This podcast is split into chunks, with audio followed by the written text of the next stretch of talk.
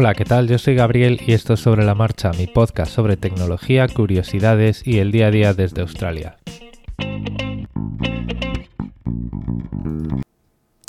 Las copias de seguridad son otro de esos conceptos que eh, todo el mundo entiende porque llevan tanto tiempo entre nosotros que incluso la gente que más pasa de todo en esto y que más le da igual y que más desastre es, eh, sabe lo que son las copias de seguridad de la misma forma que sabe lo que son los antivirus. Esto no quiere decir que esta gente que pasa de todo vaya a tener copias de seguridad, pero sabe que existen y sabe que el día que se le rompa el ordenador o que se le rompa el teléfono, pues eh, las va a echar en falta si no las tenía, ¿no? Y bueno, pues llevan desde siempre entre nosotros y entre las empresas. Eh, al principio pues se hacían las copias de seguridad y los archivados se hacían en cintas y no se distinguía muy bien que eran las copias de, las copias de seguridad de los archivados y tenemos un mogollón de, de tipos y sabores y colores en copias de seguridad. Hay copias de seguridad eh, simplemente de respaldo, en el que tú pues vas a tener una copia, un espejo de lo que tú tienes durante un determinado tiempo para, pues para prevenir, vamos a ver, no para prevenir, sino para eh, solucionar desastres, ¿no? Se te rompe un disco duro, pues si tienes una copia, un espejo en otro sitio, pues lo restauras. Te compras un disco duro nuevo y lo restauras y sigues trabajando, ¿vale? Hay copias de seguridad conversionado, es decir, yo estoy trabajando en unos ficheros y en un determinado momento veo que el trabajo que he hecho esta mañana ha destrozado todo, no era yo lo que quería hacer y quiero volver a una versión anterior de los, de los archivos. Esa es otra copia de seguridad y tiene eh, una función diferente, ¿vale? la primera, las copias espejo, es algo que tú puedes programar, es algo que tú puedes hacer eh, en un determinado momento a mano o puedes decir, bueno, pues quiero ser consciente de esta copia de seguridad, de, de, que la tengo ¿no? y la quiero planificar y demás. Sin embargo, las copias de seguridad conversionado, pues quieres que estén siempre ahí. ¿Vale? Y tiene una utilidad diferente. Las copias de seguridad conversionado no sirven, no, vamos a ver, sirven, pero eh, no, eh, su diseño no está pensado para reaccionar ante desastres de hardware. Se me ha roto el ordenador. Eh, se me ha roto el disco duro, sino que están pensados para reaccionar a desastres que tú mismo o tus herramientas han causado en tus ficheros porque los han, pues, los han dejado corruptos, ¿vale? Entonces te dejan volver atrás en el tiempo. Estas, pues por ejemplo, tenemos en Windows File History, que como su nombre indica, pues te va haciendo un histórico de cambios en los ficheros. Y tenemos Time Machine, que en, en Mac, ¿vale? Eh, en Windows, pues en Linux, perdón, me vais a perdonar porque no estoy muy puesto al respecto, pero bueno, como siempre, pues tenéis los micrófonos abiertos y me podéis mandar ejemplos y herramientas y pues las vamos viendo por aquí, las vamos comentando entre todos. Y luego están otro tipo de copias, que son los que, que bueno, que siempre hemos hecho nosotros, porque quien no ha hecho una copia de un fichero y le ha puesto una fecha, ¿no? Para seguir trabajando en otras versiones. Esas son las copias de archivado y nosotros pues eh, podemos querer tener versiones antiguas de un fichero fuera de este tipo de automatismos, ¿vale? Porque eh, aquí hay que comentar una cosa. Las copias de seguridad conversionado son copias de seguridad automáticas que hace el sistema operativo por nosotros y sobre las que no tenemos control. Es decir, tú no le puedes decir a Time Machine o a File History, oye, congélame sácame una copia una foto de estos archivos la semana pasada, ¿vale? Y eso me lo quiero quedar como histórico porque esa es la versión que le he enviado a esta gente para que revise, pero yo voy a seguir trabajando, ¿vale? Entonces, pues muchas veces lo que hemos hecho ha sido eh, copiar, por ejemplo, un documento de Word o lo que sea, lo copiamos, lo pegamos, le cambiamos el nombre poniéndole la fecha o un nombre de versión y seguimos trabajando. ¿vale? Eso cuando se industrializa, como quien dice, tiene... Eh, recibe el nombre de, archivado, es decir, tú estás archivando versiones antiguas, ¿vale? Y por ejemplo, en entornos empresariales, pues muchas veces responde a una regulación. Eh, hay empresas que tienen que implementar políticas de retención de datos y, por ejemplo, os puedo decir que los bancos en Australia, por ley, tienen que retener todas las transacciones de sus clientes hasta siete años después desde que han cerrado sus cuentas. Es decir, tú eres cliente durante 20 años de un banco, en ese momento te cabreas o resulta que saca, hay otro banco con mejores condiciones y cierras esa cuenta. Bueno, pues ese banco no solo tiene que haber mantenido tu información en sus sistemas durante 20 años, sino que además tiene que mantener esa información durante 7 años más. Pero lógicamente esa información pues ya no se va a modificar. Incluso las transacciones que tú vas haciendo durante 20 años, una vez esas transacciones se reconcilian con todos los sistemas, se, cierra el mes o el ejercicio y te mandan un, un, extracto de todas esas transacciones, esas transacciones no se van a, no se van a modificar. Durante un tiempo tú puedes estar haciendo consultas de esas transacciones de los últimos dos, tres años, porque a lo mejor pues quieres consultar alguna cosa, pero a partir de X años pues ya no las vas a consultar, ¿vale? O al menos si las consultas, como las consultas muy de vez en cuando, cada uno, dos, tres, cuatro o cinco años, el banco se puede permitir el lujo de decirte que para enviarte esas transacciones, pues envíes este tipo de peticiones, pero no se te van a mostrar y ya te enviarán un correo electrónico cuando estén disponibles, ¿vale? Porque esos archivos, esas versiones antiguas, se han eliminado del almacenamiento principal de la base de datos o del sistema que sea que retiene la información más accedida. Esa, digamos, segunda derivada del archivado se llama historificación. Cuando pasas un dato al histórico, lo estás quitando del disco de trabajo o del, del área de trabajo, ¿vale? Entonces tenemos copias de respaldo, copias enteras que nosotros podemos hacer de un almacenamiento a otro pues yo tengo esta carpeta y la copio porque estoy trabajando en este disco duro y si se me rompe pues lo quiero restaurar. Luego tenemos una sofisticación sobre eso que es que la copia que tienes de respaldo implementa versionado, lo cual tiene sus problemas también. Y el problema que tiene, por ejemplo, es que eh, el almacenamiento es finito y suele haber una política de rotación. Es decir, ¿qué es lo que ocurre cuando este, estas copias de seguridad ocupan más de un determinado espacio, de una determinada cuota, o llegan a ocupar el disco entero. Y normalmente lo que se hace es eliminar las más antiguas. O incluso se puede poner por días, es decir, muchas empresas eh, consideran que el, eh, cualquier desastre se tiene que poder recuperar en un día. Entonces, por ejemplo, pues las copias de seguridad para eh, recuperación de desastres, pues puede haber copias de los últimos siete días conversionado y no hay nada más allá, ¿vale? Entonces lo que ocurre ahí es que las copias espejo, si queremos que duren más tiempo, si queremos acumular más haciendo políticas de archivado o si queremos tener además pues varias etapas de pues tengo una copia de seguridad conversionado, luego voy haciendo archivado eh, diciendo, vale, voy a cerrar aquí una versión, voy a copiar este contenido de esta carpeta a esta otra carpeta que tiene una fecha. Y luego además, como hace mucho tiempo que no consulto esas carpetas, hago las paso al histórico, al almacenamiento histórico, que eso pues puede ser una cinta. Hoy se siguen utilizando sistemas de copia en cinta obviamente no en casa, pero sí en una empresa, y eso pues está fuera del alcance y si quieres consultarlo pues te vas a tener que cocinar un, procesito para recuperar eso del, del, almacenamiento. Entonces, ¿qué es lo que nosotros tenemos normalmente en casa que se puede parecer a todo esto? ¿Qué es lo que podemos ver pues en muchos sitios, en la Wikipedia, cosas así, que en teoría es lo que, abre comillas, oficialmente se usa por ahí como copia de seguridad? Podemos tener un disco externo que copiamos, que enchufamos al ordenador y decimos, esto no lo quiero perder, lo paso allí.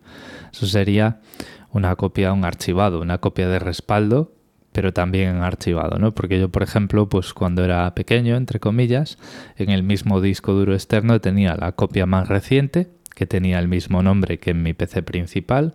Y cuando decía yo, bueno, han cambiado muchas cosas eh, desde la última vez, le voy a cambiar el nombre a esta carpeta, no vaya a ser, ¿no? que haya borrado ficheros o cosas así.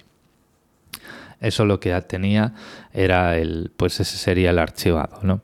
Yo nunca hice historificación más allá de a lo mejor pues determinadas cosas pasarlas, grabar un DVD, ¿vale? Pero es de eso hace muchos años porque yo creo que mis últimos tres dispositivos, tres ordenadores, o al menos dos de los dos más recientes, y estamos hablando desde 2014, ya desde hace casi seis años, 2015, eh, perdón, casi cinco años, eh, no tenían unidad óptica. ¿vale? Entonces eso lo he dejado de hacer. Luego pues llegaron los almacenamientos en la nube y yo pues ya os he comentado que tengo un tera de OneDrive porque tengo Office 365, ¿vale? Ahí em, esto es, interesante porque em, Office 365, el, el, OneDrive de Office 365, esto no es muy conocido pero implementa versionado, es decir, tú si te vas al interfaz web de, OneDrive, lo voy a hacer ahora mientras os hablo porque así pues os puedo decir cómo se hace exactamente, pues tú puedes restaurar la versión anterior de un archivo. Vamos a ver, me voy a ir a, eh, pues no sé, podcast eh, sobre la marcha.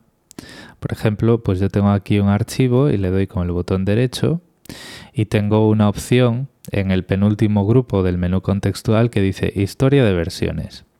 Esto es en el interfaz web, ¿vale? Si yo pincho ahí, bueno, en este obviamente pues solo tengo una versión porque es un MP3 que he exportado y que he guardado directamente ahí, pero si yo estuviese trabajando sobre este fichero, vería eh, toda una serie de versiones, ¿vale? Y en un determinado momento podría seleccionar una y restaurarla, ¿vale? La versión más eh, moderna, por, por lo que creo recordar, esto hace mucho tiempo que no lo hago, una de dos. O se queda como versión previa, es decir, colocan la versión que tú quieres como una nueva versión por encima del histórico, eso sería lo más correcto, sería lo más homogéneo con esta, con esta técnica, o te la manda a la papelera, que la papelera pues se queda no sé si 30 o 90 días, ¿vale? Entonces, esto, si quieres simplificar tu sistema en casa, eh, mi recomendación es trabaja directamente sobre la carpeta de OneDrive. Y ahí lo que vas a tener es una copia de respaldo en un sitio distinto, que es la nube. Perfecto, porque si explota tu ordenador, pues OneDrive va a existir ahí, va a seguir estando ahí. Y además tienes versionado, es decir, si tú trabajas sobre una carpeta, sobre un fichero, vamos a, voy a comprobar, uy, aquí cuidado, las carpetas no tienen versiones, ¿vale? Entonces, por ejemplo, esto en proyectos de software que se que en realidad aunque tú veas un fichero es una carpeta, tened mucho cuidado porque pues claro, hay que ir Probablemente si dentro de esa carpeta volvemos a la versión anterior de un solo de los ficheros, podemos dejar el proyecto inconsistente. ¿vale? Entonces, esto no es perfecto. Es decir, es un sistema conversionado, pero es un sistema limitado, ¿vale? Y me estoy poniendo en, en, la piel de eh, ficheros, o sea, proyectos que son en realidad carpetas, eh, como pueden ser los de Hindenburg, ¿vale? Que tú tienes una carpeta con el nombre del fichero, tienes un fichero, pero luego dentro pues hay un montón de, de archivos WAV, WAV, que bueno, pues a saber qué tiene cada uno, entonces esto sería un flujo más complicado. Esto es un sistema más doméstico de copia de seguridad conversionado y de lo que te permite es volver atrás en ficheros que son ficheros como tal, ¿vale? Así que ojo con esto. Tenemos copia de seguridad conversionado, pero la funcionalidad que tenemos por ahí es limitada, ¿vale? Entonces, ¿cuáles son las limitaciones de este sistema aparte de pues que esas capacidades de versionado son limitadas? Bueno, pues que em, pueden pasar cosas con nuestra cuenta de OneDrive, ¿vale? Em, si no la protegemos correctamente, podemos perder, el acceso allá porque nos roban la contraseña y son capaces de alguna forma, si no tenemos eh, segundo factor de verificación, de copiar, digamos, eh, todo nuestro acceso, ganar acceso a nuestra cuenta de Microsoft y dejarnos fuera, ¿vale? De Microsoft. Y mm, por ejemplo, la papelera de OneDrive se puede vaciar, es decir, yo a ti te robo la contraseña, entro en tu cuenta de Microsoft, borro todo el contenido de tu OneDrive y vacío la papelera, y si esa era la única copia, era tu, mm, eh, carpeta de trabajo, pues te he quitado una copia de seguridad, ¿vale? Obviamente ahí lo que vas a hacer si puedes entrar en tu PC, porque los PCs pues hoy en día se hace el login con la cuenta de Microsoft, entonces si te cambian la contraseña pues estás un poco vendido, pero digamos que puedes entrar en, un ordenador o en un teléfono, bueno, no en un teléfono, en un ordenador con, eh, con Windows y que tenía pues tu carpeta de OneDrive. Pues ahí lo que tienes que hacer es entrar desconectado de la red para que OneDrive no pille cambios porque si OneDrive pilla esos cambios de ese, borrado y además la papelera está vacía, pues estás, este, estás, o sea, estás perdido. Entonces, pues sin cable o sin wifi, si hace falta apagas el router de casa, ¿vale? Porque hay veces que hasta que no enciendes el sistema operativo, el ordenador, pues no puedes desactivar la wifi, ¿vale? Pero de alguna forma tienes que entrar a ese ordenador sin conexión y eh, desinstalar OneDrive o desactivar OneDrive o quitarlo del inicio para que no recoja esos cambios.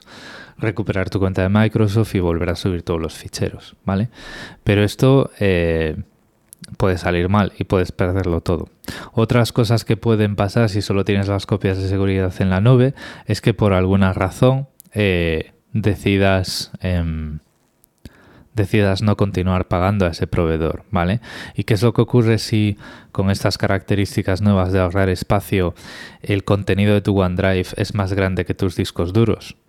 Pues que eso, digamos, entre comillas, desborda, ¿no? Entonces te vas a tener que comprar discos duros externos antes o algo así, o encontrar otro proveedor de almacenamiento que poder solapar y poder pasarlos los ficheros de un sitio a otro. Y luego está el más improbable, pero el más catastrófico de todos esos de todos esos escenarios y es que eh, por muy grande que sea Microsoft y por muy improbable que parezca, eh, quien habla de Microsoft habla de Google, de Apple y de todos, pueden ser objeto de ataques y el peor de los ataques que pueden tener es el ransomware, ¿vale? Si tú estás conectado a tu cuenta de OneDrive y tu ordenador recibe un ataque de ransomware, entre comillas no pasa nada porque puedes volver a las versiones anteriores de los, de los archivos, ¿vale? Eh, OneDrive tiene, va a tener versiones de todos los archivos, entonces pues lo único que vas a tener que hacer es nivelarlos todos al día anterior al que tu ordenador ha sido atacado, ¿vale? Y ya está. De hecho, el versionado de OneDrive, eh, si leéis por ahí las mm, políticas y los, la documentación de Microsoft, está pensado precisamente para eso. No está pensado para darte a ti un servicio de copia de seguridad, de seguridad conversionado que también, sino como una protección de los archivos importantes de tu PC em, contra ransomware y contra pues ese tipo de cosas, de catástrofes, ¿no? Pero ¿qué ocurre si em, el ataque lo recibe Microsoft? Bueno, pues que lo mismo que ahí el, ransomware va a ir a, un, a una capa mucho más fundamental de almacenamiento, van a atacar al almacenamiento de sus servidores, entonces digamos que todo el espacio de tu cuenta de Microsoft va a estar inaccesible y lo vas a perder todo. Y si además tenías los ficheros ahorrando espacio de tal forma que están, no están en tu disco duro, sino que están en su nube, pues no te los puedes, no los puedes abrir. O sea, te han vendido por completo. Esto es un escenario muy improbable, pero es un escenario que no es imposible. ¿Vale? Entonces, si tenemos archivos de una importancia vital o extremadamente con valor sentimental extremadamente alto, no nos queda más remedio que tener copias. Uy, le he dado ahí un, un remazo al, al brazo del micrófono, me voy a dejar de gesticular. No tenemos más remedio que tener copias de seguridad desconectadas, offline, ¿vale? Y esto es súper importante. No hay mejor copia de seguridad que la que está desconectada de Internet en todo momento excepto cuando la actualizas o cuando la tienes que usar, ¿vale? Para esto hay muchas cosas que se pueden hacer. Eh, puedes tener software como Carbon, Copy Cloner o cosas como eh, un gestor de particiones avanzado en Windows, cualquiera, que te permita eh, crear imágenes desde los discos. Los hay también que te dejan crear imágenes arrancables de discos con Windows instalado. Es decir, todo eso lo tienes por ahí. Simplemente buscar en Google, no me voy a parar a, a comentaros cómo, ¿vale? Os voy a decir ahora, y ya para ir terminando, que llevamos 20 minutos, pero bueno, os merecéis este capítulo porque esta semana pasada estuve hablando de muchas filosofadas por ahí. Yo lo que tengo en casa es todos mis ordenadores con Windows y Mac tienen la copia de seguridad eh, conversionado nativa activada, Time Machine y File History, ¿vale? Yo trabajo en proyectos que a lo mejor tienen ficheros grandes, proyectos que implican tener máquinas eh, virtuales, máquinas virtuales de más de 16 gigas, que esos son ficheros que no puedes subir a OneDrive. Eh, otra limitación de OneDrive, que engancho que me había olvidado de comentar, es que el tamaño máximo de un fichero es de 16 gigas como trabajes con vídeo o como trabajes, no se trata ya de trabajar con vídeo, o sea, tienes un teléfono que graba 4K, como quieras montar el viaje de unas vacaciones, el, el, docu de unas vacaciones y sean horas, pues eso van a ser unos cuantos gigas. Si tienes que trabajar con imágenes de disco o con máquinas virtuales porque no te llega, o sea, tienes que ir un poco más allá eh, de los contenedores con Docker o tienes que trabajar con sistemas antiguos que te exigen seguir utilizando máquinas virtuales, probablemente OneDrive se te quede corto. No en el tamaño del Tera, ¿vale? Sino en estar trabajando con esos ficheros grandes de, gigas eh, de más de 16 gigas y pretender que se estén sincronizando con OneDrive. ¿Vale? Y luego hay un montón de cosas que yo considero basura temporal, por decirlo así, que no tiene sentido subir a OneDrive y que por lo tanto yo los mantengo en local y lo que subo a OneDrive es el resultado de ese trabajo, ¿vale? Pero sin embargo quiero poder volver atrás en el tiempo y quiero volver atrás en el tiempo probablemente de una forma eh, mucho más inmediata y mucho más frecuente y sin necesidad de que servicios de terceros, como puede ser OneDrive de Microsoft, estén funcionando bien. Entonces yo en casa, seguro que os acordáis que tengo un NAS. He dicho un NAS, no he dicho la NAS, he dicho el NAS, ¿vale? Tú sabes quién eres y sabes por qué, sabes eh, tú sabes que este comentario va por ti. Bueno, pues tengo un NAS y eso está siempre conectado y yo solo tengo que encender un ordenador enchufado a la corriente para que esa copia de seguridad se lleve a cabo, ¿vale? Y además eh, no tengo que estar esperando a que esa copia de seguridad se termine, puedo seguir trabajando, ¿vale? Entonces esa es mi copia de seguridad transparente y es mi copia de seguridad de trabajo de he metido la pata, tengo que volver atrás.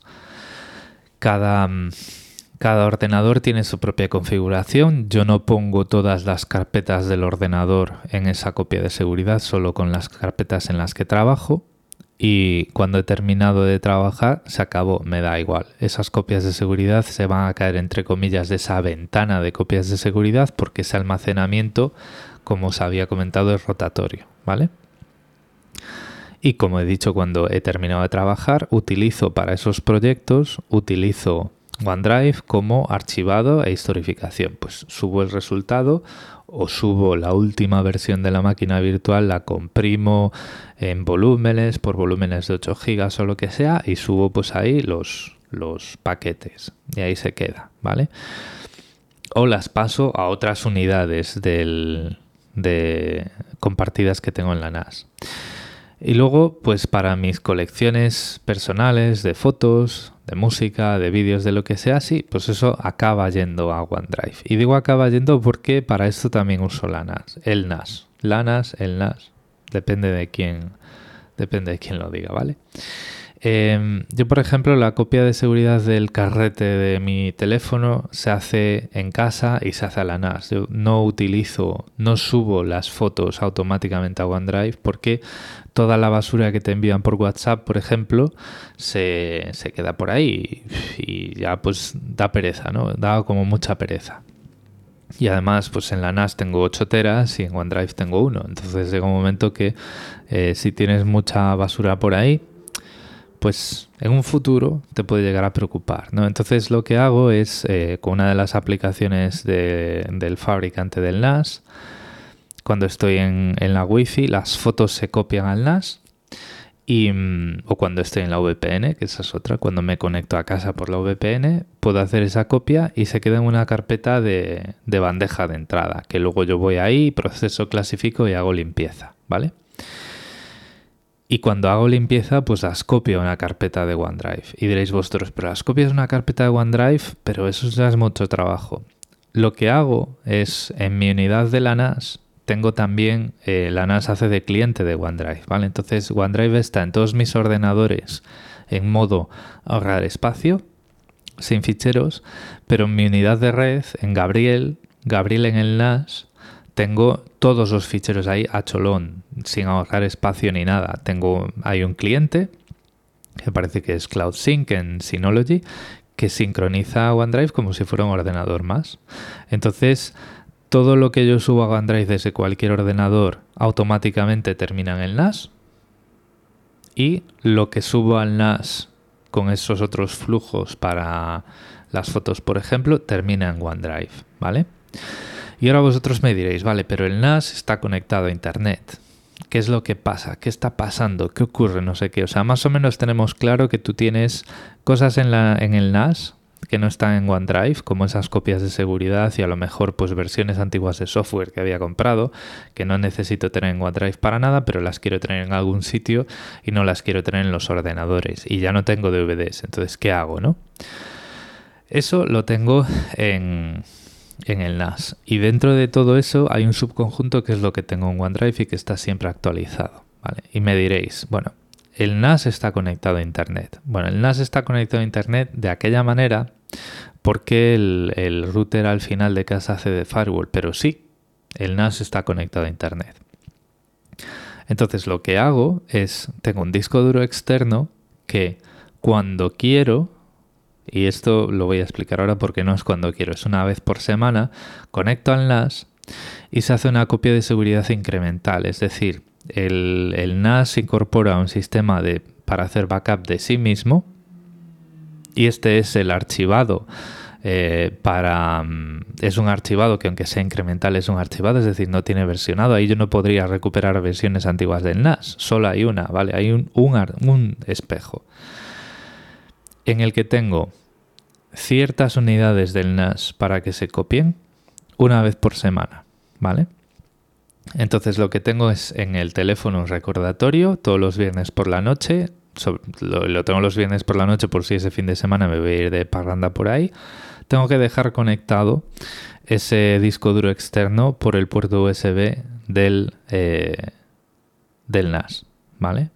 Y ahí esa copia de seguridad se va a ejecutar. Y yo luego, pues cuando esté en casa y reciba el correo electrónico de mi propio servidor NAS que me dice la copia de seguridad se ha realizado, pues llego y desenchufo, ¿vale?